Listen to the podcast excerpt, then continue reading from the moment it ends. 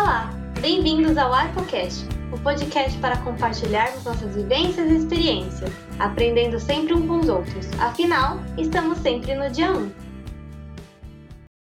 Olá a todas as pessoas que estão nos ouvindo. Meu nome é Diogo Milhomes, eu sou trainee Arco e faço parte do time. Estou muito contente de falar com vocês sobre essa pauta tão importante, que é a pauta de LGBTQIA+. O mês de junho é o mês do orgulho LGBTQIA+, que tem como objetivo conscientizar e reforçar a importância do respeito e da promoção de equidade social e profissional de pessoas que fazem parte da comunidade. Observamos que nessa época do ano muito se discute sobre essa pauta, mas sabemos que falar sobre diversidade e inclusão é uma constante, que deve ser abordada, discutida e refletida diariamente em nossas relações, sejam pessoais ou profissionais. Me anima a falar que aqui na Arco estamos trabalhando cada vez mais o tema de diversidade e inclusão, para que ele esteja presente durante todo o ano em nossas ações e atividades, e não apenas em meses de destaque. Afinal, acreditamos que o valor está em todas as pessoas. Reconhecemos a singularidade de cada uma delas e queremos evoluir cada vez mais o ambiente de trabalho da gente para que ele seja mais inclusivo e diverso. Sendo uma pessoa que faz parte ativamente da pauta LGBTQIA+, Estar trabalhando em uma empresa de educação me trouxe muitas recordações e me fez refletir sobre a relevância da educação para mobilizar, conscientizar e reforçar sobre a importância do respeito e da inclusão. Fico pensando quantas crianças, adolescentes e adultos pertencentes à comunidade poderiam ter uma experiência muito melhor na sociedade se todos buscassem se educar sobre o tema. Para discutir o papel da educação no combate à discriminação e preconceito da comunidade LGBTQIA+, convidei três pessoas incríveis que irão compartilhar conosco aí suas perspectivas e experiências. Sejam muito, muito, muito bem-vindos, Leonardo, Rodrigo e Bárbara. Por favor, podem se apresentar aí para a gente e compartilhar como a trajetória de vocês se conecta com a comunidade LGBTQIA+. Oi, Diogo. Oi, pessoal que está escutando a gente. É, sou o Léo, sou gerente de desenvolvimento no time de gente de gestão. É, me apresentando, tenho 39 anos, sou aqui de São Paulo, nascido e criado numa família judaica, estudei toda a minha infância, inclusive adolescência, no colégio judaico aqui de São Paulo. É, só na época da faculdade eu comecei a sair um pouco desse círculo, desse meio, quando eu fui estudar turismo na ECA, na USP. E aí se passaram 20 anos, trabalhei num grande banco durante todo esse período e desde novembro do ano passado eu vim aqui para Arco e estou aqui.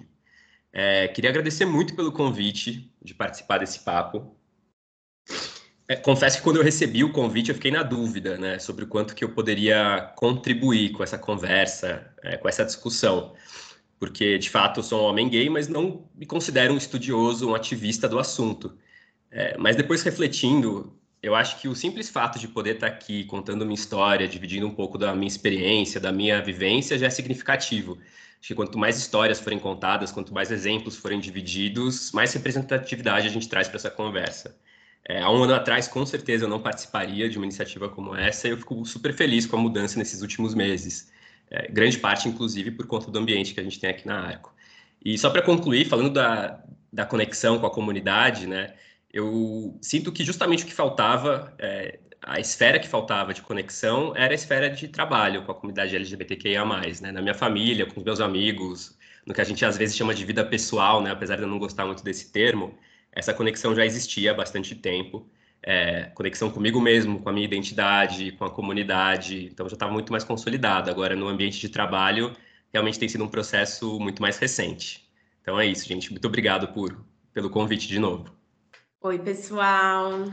É, fiquei muito feliz com o convite, muito honrada de representar aqui a comunidade e nervosa também. É, mas, como o Léo falou, é, a nossa voz foi silenciada por tanto tempo que toda vez que a gente tiver uma oportunidade, a gente tem que aproveitar e falar e contar um pouco das nossas histórias, né?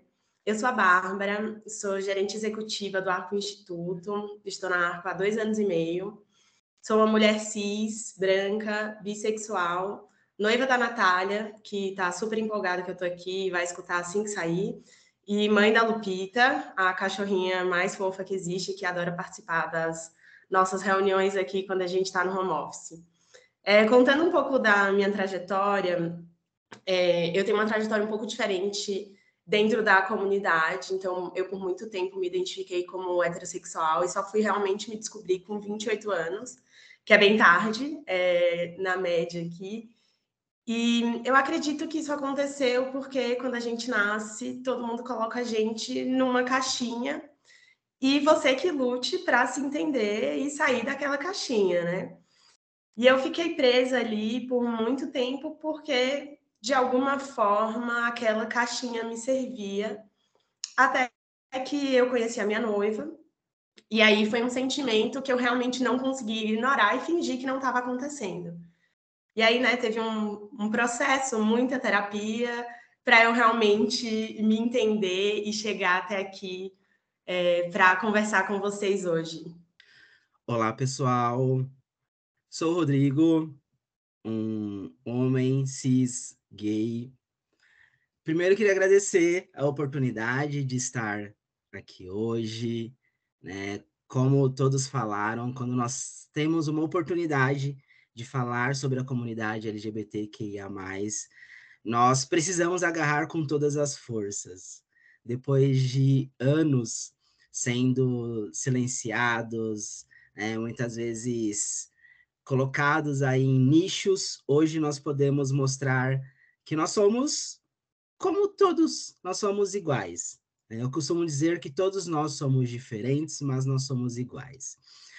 A, a minha história dentro da comunidade é um pouquinho diferente né, da, de, dos outros colegas aqui. Eu me assumi com 18 anos de idade, então eu sempre, vamos dizer assim, né, eu comecei a ter é, experiências, vamos dizer assim, talvez pensamentos com os desde a adolescência, dos 13, 14 anos.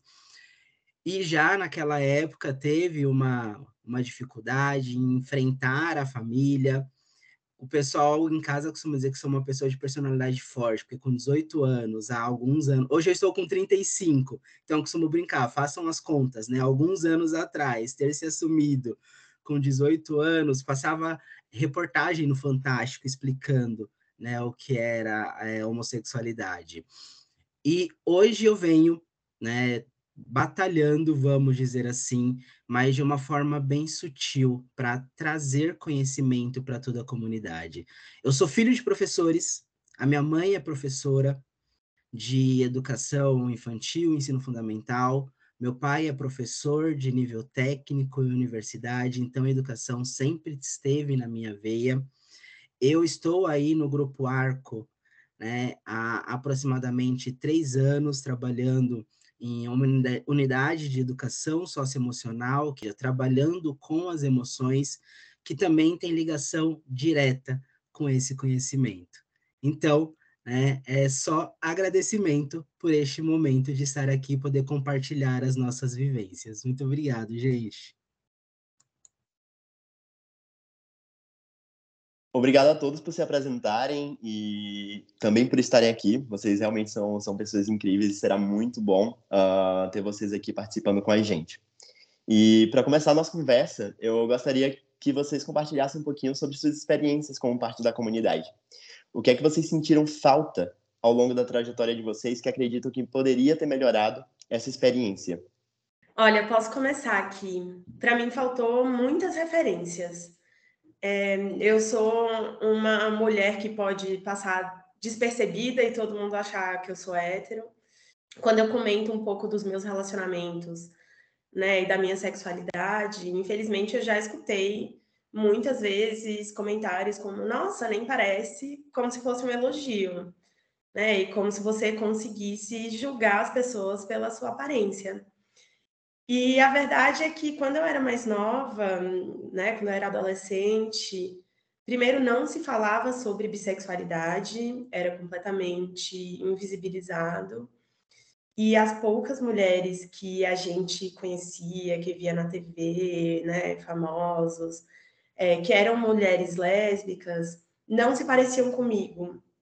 Só há pouquíssimo tempo que a gente vê é, mulheres que são que performam um pouco mais de feminilidade, mais padrão, né? É, como lésbicas ou bissexuais. Então, para mim, é, isso dificultou muito o meu processo de autoconhecimento, de não ter referências com as quais é, eu conseguisse falar, nossa, eu pareço com essa pessoa. Será que é, será que eu, eu posso ter outras coisas a ver com ela? Mas hoje eu fico muito feliz também com uma vitória da gente ver é, várias artistas aí, né, se assumindo, principalmente mulheres, nos últimos anos. Eu queria só complementar aqui, Bah, a sua fala, é, porque eu tenho medo de ser redundante depois, porque eu coloquei exatamente a mesma coisa que você tinha considerado aqui, né? Eu acho que a falta de referência, é, depois eu aprofundo um pouco mais sobre isso, acho que foi é, é, muito marcante quando eu lembro da minha adolescência, quando eu lembro da minha infância, adolescência, enfim. É, de fato, é muito. Acho que quem é de uma geração mais nova talvez não tenha essa noção, mas como eu falei, eu tenho quase 40 anos, e há 20 anos atrás, há 25 anos atrás, não tinha referência. Referência em todos os sentidos, do que era uma família, do que era um profissional bem-sucedido, do que era um professor é, da comunidade LGBTQIA+. Então é muito difícil você, é, como criança, como adolescente, ter um norte, né? Se inspirar. É, então essa falta de, de referência que Hoje, eu acredito que a gente já consiga ter mais, inclusive pela comunicação, pela mídia, mas na, naquela época era muito mais difícil. Eu acho que isso, é, de fato, tem um impacto muito grande. E para mim teve um impacto muito grande na, na trajetória. E aí, só um parênteses aqui, como a Bárbara falou da noiva dela, queria aproveitar para mandar um beijo pro Diego, que é meu namorado. Vai que ele ouve esse podcast também, ele vai se sentir mal se eu não fizer uma referência aqui. Eu queria complementar um pouquinho a, a fala do Léo e, e da Bárbara eu creio também que a questão não só de referência, mas de apoio. Acho que ambas estão interligadas. É, provavelmente naquela na, na época, né, um pouquinho aí atrás, não se tinha o apoio pela falta de referência, sim, mas eu acho que a maior dificuldade foi essa falta de apoio. Eu, eu me recordo que quando eu me assumi com 18 anos, a primeira questão foi: vamos ao psicólogo. Você precisa passar no psicólogo, pois não é algo normal. Né? Então, ter essa, essa informação também tem toda, toda essa diferença né? E aí, pessoal, vai parecer um pouquinho clichê, mas eu também vou aproveitar aqui para mandar um, um beijo para o Vinícius, meu namorado, que hoje ficou super empolgado quando viu do, do podcast. Vini, um beijo para você. Muito obrigado, pessoal, por compartilhar. Uh, e aí, olhando para a educação como um todo, sabemos que muitas coisas mudaram até aqui. E queria que vocês compartilhassem com a gente quais são as vitórias que acredito que a gente já pode celebrar e quais vitórias que vocês esperam celebrar em breve aí, uh, que reforçam o papel da educação no combate à discriminação e ao preconceito em relação à nossa comunidade? Bom, essa eu, eu posso responder, eu acho que é uma super responsabilidade é, responder falando de educação, ainda mais aqui né, nesse ambiente da Arco. É, eu acho que minha resposta vai refletir muito a minha experiência. Então, eu não, é, eu não vou falar sobre, é, de forma estrutural, como a gente evoluiu, mas eu vou contar um pouquinho da minha experiência, assim. É, de novo, a minha referência é uma referência de outra geração, né? Então, eu passei a, pela fase escolar, ensino básico, né, o ensino médio, há, mais de 20 anos atrás. Então, com certeza, é, eu tinha uma realidade muito diferente do, do, que, do que existe hoje em alguns aspectos. Então, esse tema não era falado. É, de fato, não era discutido, não era falado nem dentro da escola, nem dentro de casa e nem fora.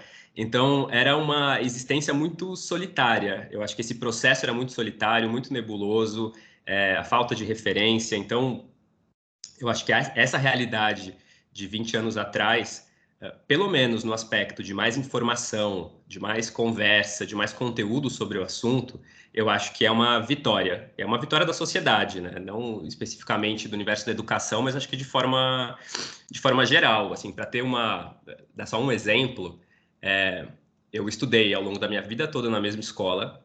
É, não me assumi, já sabia que eu era gay durante esse período, não me assumi. E aí depois que eu saí do colégio, depois de alguns anos, inclusive, alguns amigos meus, né, da, da mesma turma, também eram gays e também não tinham se assumido. E eu pensava, putz, como poderia ter sido melhor a nossa a nossa fase de escola se a gente já pudesse, né, ter um, uh, um contato, se sentir pertencente, e, e não foi o que aconteceu, né, é, porque de fato não era um tema que se falasse.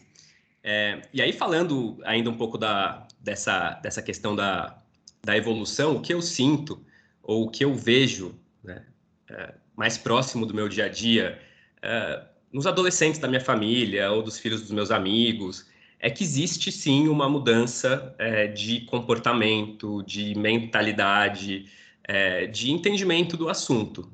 De novo, reforçando, da minha, da minha realidade próxima. Né?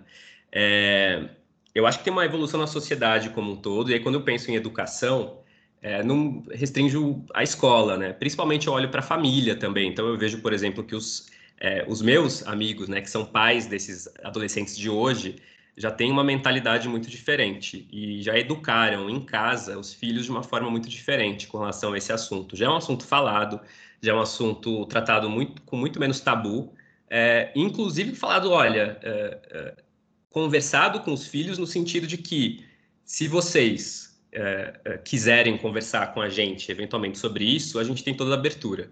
E eu acho que isso, na minha época, teria sido muito significativo. Mas, de fato, nem coloco a culpa nos meus pais, mas era um tema que não era, não era falado. Aliás, eu só queria aproveitar também, é, quando a gente fala de autoconhecimento, que eu acho que é um tema também que faltava muito na, na, na escola, na minha época, né? Inteligência socioemocional, autoconhecimento.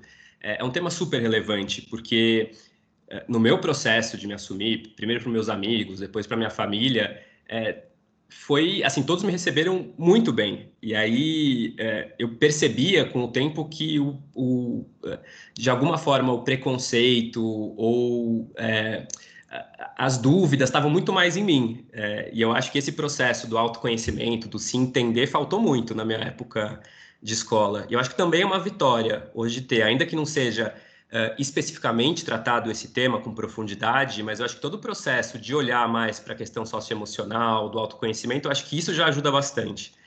É, mas aí trazendo só um e aí, e aí para ir finalizando, né? Então, uh, eu acho que a gente ainda tem muitas vitórias a conquistar.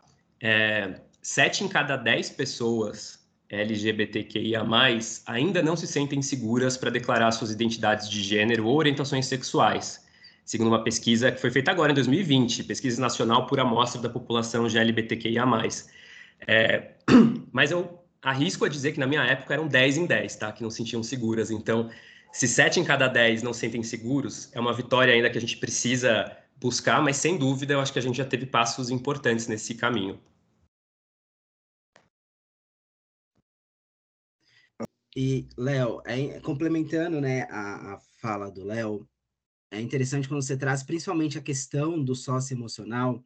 Como eu disse, eu trabalho em uma das, das unidades socioemocionais da ARCO e me deu um insight que muitas escolas estão nos procurando em como atender esses alunos, em como, na verdade, não atender, mas em como acolher esses alunos, em como acolher essas famílias.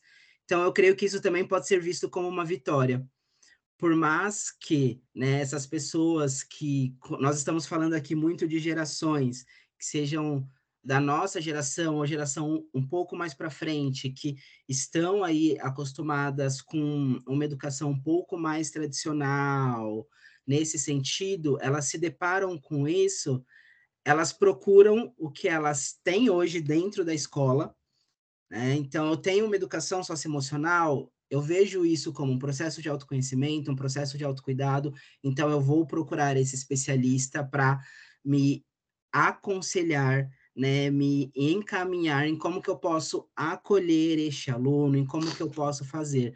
E aí nós temos tido dentro da Escola da Inteligência justamente esse papel de mostrar a questão do autoconhecimento, do respeito, né, de trazer é, para esse olhar autêntico para essa criança, para esse adolescente, né? Mostrar que assim, é sem preconceito, sempre existiu.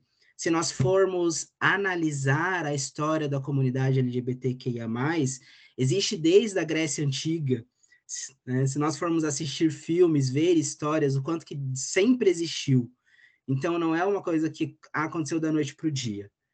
É, então, é exatamente isso. Então, vejo também isso como uma vitória muito grande. Só para complementar nas vitórias aqui também, uma grande vitória que a gente tem é uma lei muito clara sobre discriminação. Né? A LGBTfobia ela não é mais uma opinião, ela é um crime. Então, é, eu já morei num país onde homossexualidade era crime, e eu acho que a gente realmente precisa celebrar essas vitórias que, que a gente tem em termos legais no Brasil, né? Porque a partir do ponto que a gente tem uma lei tão clara assim sobre discriminação, é, muitas coisas podem vir daí, né? Principalmente na, na educação da população. Gente, só ainda nessa, nessa conversa, eu vou complementar o que todo mundo complementou, mas é porque eu, quando eu estava respondendo, né, eu falei que tinha uma questão de autoconhecimento e do preconceito às vezes está em mim mesmo, mas eu não quero, assim, com isso dizer que não exista, é, obviamente, preconceito nas escolas, pelo contrário. Então, trazendo aqui um outro dado é, da Pesquisa Nacional sobre o Ambiente Educacional no Brasil de 2016, feito pela Associação Brasileira de Gays, Lésbicas, Bissexuais, Travestis e Transsexuais, 73% dos alunos é, dessa comunidade sofreu ou sofrem ainda agressões verbais devido à sua orientação sexual. Então, assim, importante dizer que não é uma coisa, né, quando eu falei, não é uma coisa da, da, da minha cabeça, né, isso é uma coisa que acontece, por isso que temos ainda um caminho grande a percorrer. Muito obrigado, pessoal, por compartilhar. E trazendo até um paralelo aí sobre o ambiente escolar e o ambiente corporativo, é muito bom também trabalhar na empresa em que uma das metas de diversidade e inclusão é realmente o aumento da percepção de segurança no trabalho, né? Em que as pessoas não são discriminadas por serem quem são, por qualquer escolha ou não escolha que tenha em relação à sua vida. E puxando aí um gancho com o que o Rodrigo estava falando em relação ao conteúdo, isso que a gente assiste e tudo mais, e pensando também um pouquinho mais na experiência de vocês, no que vocês já nos contaram. Que pessoas, filmes, séries, livros e todo e qualquer outro formato de compartilhamento de conteúdo uh, ajudaram vocês ao longo da trajetória de vocês? E se vocês tivessem que recomendar um desses, uh, uma dessas referências para que pessoas aliadas da causa uh, possam consumir e aprender um pouco mais sobre, qual seria?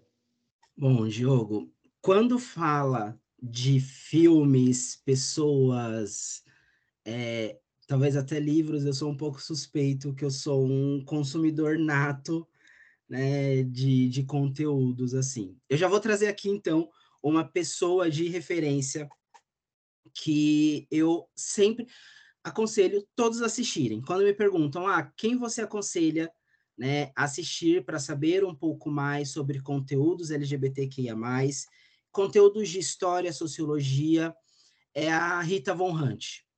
Né? A Rita Von Hunt é uma drag, ela tem um canal no YouTube chamado Tempero Drag, e ela traz vídeos não só explicando sobre a comunidade, mas ela traz vídeos sobre filósofos. É, eu tive uma surpresa muito grande, eu sou TikToker também, que ela entrou no TikTok, ela conseguiu fazer vídeos de três minutos explicando sobre Sócrates.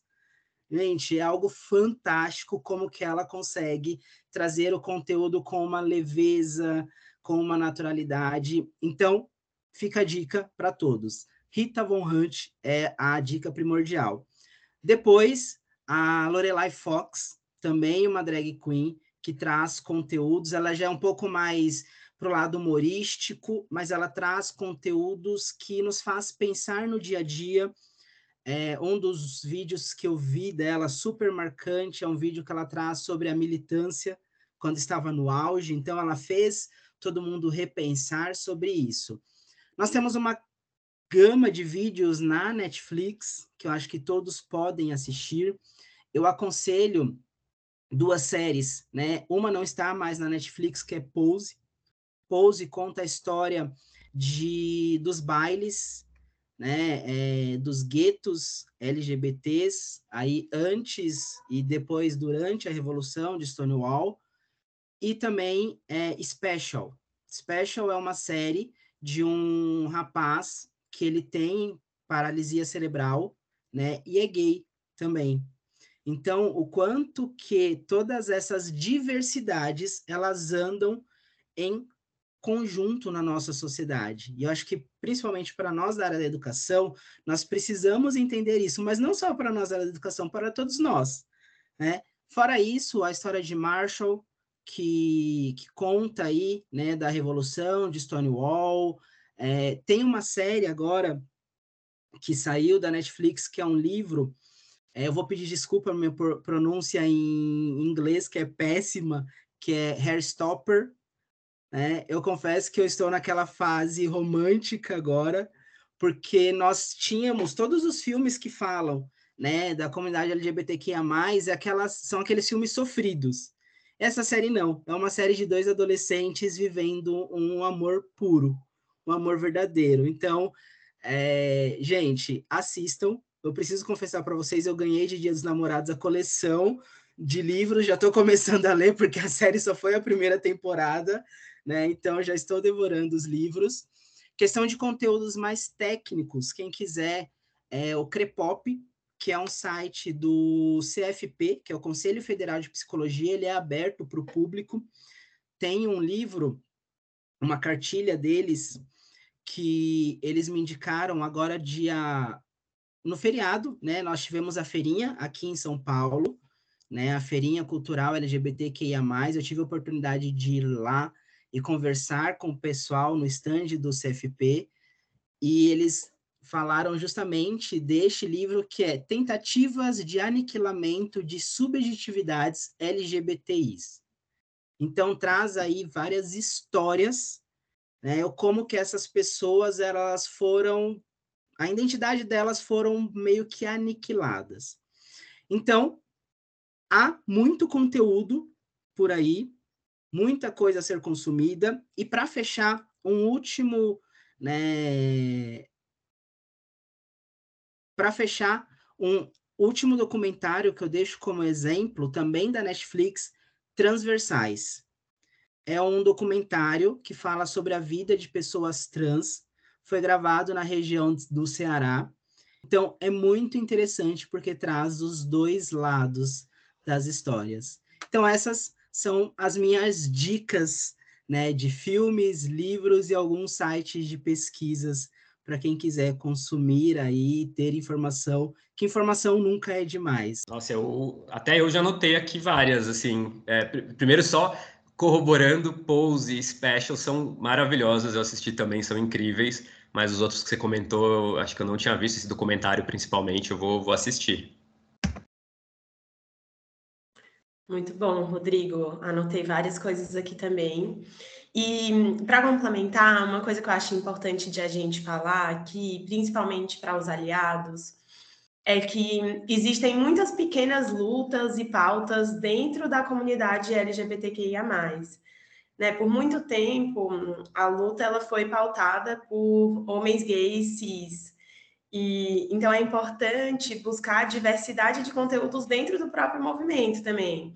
Então, entender por que, que existe o Dia Nacional da Visibilidade Lésbica, né, que é uma pauta específica desse recorte da comunidade, pesquisar sobre pautas específicas de pessoas trans.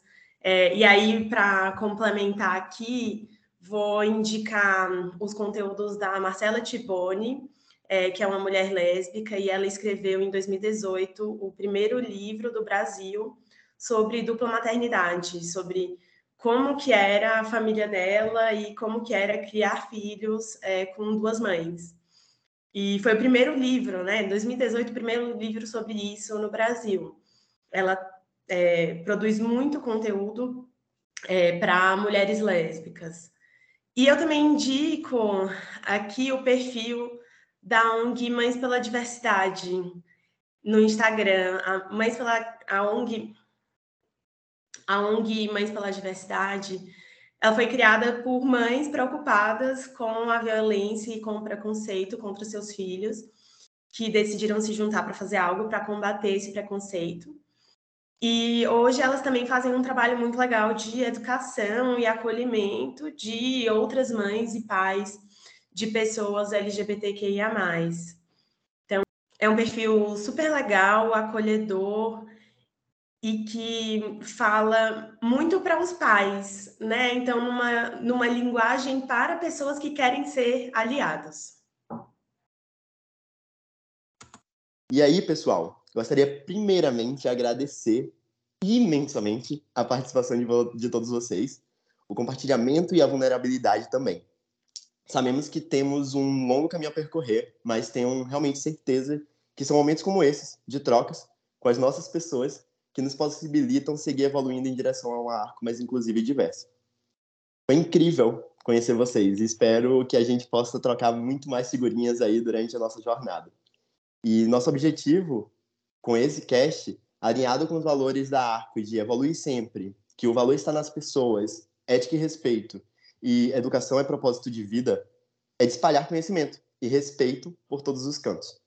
Sendo assim, para encerrarmos, gostaria que deixasse uma mensagem final aí para as pessoas que estão nos acompanhando. Bom, é, primeiro, assim, queria agradecer e, e, e parabenizar quem escutou até aqui. Eu acho que independente da orientação sexual, estar tá interessado, aberto ao diálogo, ter essa escuta é fundamental para ter uma relação de respeito e combate ao preconceito. É... Segundo, e aí como gerente de desenvolvimento no time de gente de gestão, eu não poderia deixar de dizer que a educação não acontece só em casa, não acontece só na escola, acontece no ambiente de trabalho também. É... Então, convidar todo mundo é, para, um, de alguma forma, se atentar a isso, eu acho que todo mundo tem o papel, independente de novo da orientação sexual, de observar comportamentos que não sejam adequados, e aí independente da intenção de quem faça, tá? Mas eu acho que educar uns aos outros, é, conversar sobre isso é, é fundamental. Então, acho que nessa pauta de diversidade, exemplos como esse podcast, inclusive, são exemplos do que a gente olha, inclusive, como educação corporativa. É, espero que a gente possa fazer é, outros iguais a esse e outras iniciativas mas queria reforçar essa, essa importância, tá? No ambiente de trabalho também a gente tem que ter essa mesma preocupação com a educação. E a educação é o caminho. Eu assino embaixo da mensagem do Léo. Eu acredito que aqui na Arco a gente tem um ambiente muito aberto, é, de ética e respeito, de evoluir sempre. E quando você né, presenciar algum alguma discriminação, algum preconceito, algum comentário, fala, fala com a pessoa, fala de uma forma tranquila, aberta, ó, oh, deixa eu te dar um toque, né? E, e, saiba que, que essa luta não é só da comunidade. Se você quer, quer ser um aliado, essa luta é sua também.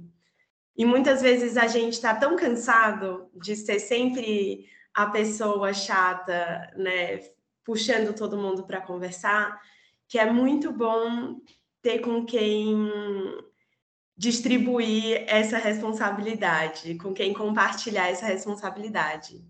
Então, essa fica a minha mensagem para os aliados e para as pessoas da comunidade LGBTQIA, que estão nos escutando aqui. Eu só digo para a gente seguir na luta, né? Muitos lutaram pelos direitos que a gente está podendo usufruir hoje e a gente tem que lutar pelos que virão depois de nós. Pessoal, primeiramente, quero agradecer esse convite. É, realmente, a Arco nos possibilita, né, no ambiente ético, cultural, falar abertamente de todos esses assuntos. E a minha frase de fechamento, eu quero né, fechar justamente com uma frase da Rita, já traz exatamente assim: se as vozes que você tem ouvido não te contemplam, talvez o que falte seja a sua voz. Então, como para fechar esse, esse nosso podcast, né, que nós estamos fazendo aqui, como a Bá falou, o Léo falou, nós todos nós temos lutas internas independente da nossa orientação sexual, independente de tudo que nós estamos passando. Mas o que preza neste mundo é a igualdade, o respeito, o zero preconceito, e nós precisamos buscar conhecimento. Conhecimento é educação. A educação, ela vem de casa, ela vem de todos os ambientes possíveis. Então, é exatamente essa mensagem que eu quero deixar para todos os ouvintes aqui desse nosso ArcoCast. E mais uma vez, gratidão a todos. Muito obrigado, gente. Gente, como fechar depois dessa? Mas muito obrigado realmente pela participação de todos vocês, principalmente aí vocês que estão nos ouvindo. E aí chegamos ao final de mais um ArcoCast. Quero agradecer primeiramente ao canal e aproveitar para relembrar que durante o mês inteiro de junho a gente compartilhou aí diversos conteúdos em nossas newsletters sobre o mês do orgulho LGBTQIA+. Aproveite bastante os conteúdos para se educar mais sobre o tema e propagar informação com seus colegas e times. Além disso, é com muita, muita alegria que queremos anunciar também o nosso grupo de diálogo LGBTQIA+, que vai ser um espaço de conexão, de troca de vivências e muito aprendizado. Se você se identifica com o movimento ou é um aliado, lembre-se de se inscrever em nosso formulário. Vamos juntos e juntas trabalhar todos os dias por um ambiente de trabalho, uma sociedade mais inclusiva e diversa. E como todo mundo da Arco gosta de falar, estamos apenas começando. Um grande abraço, pessoal.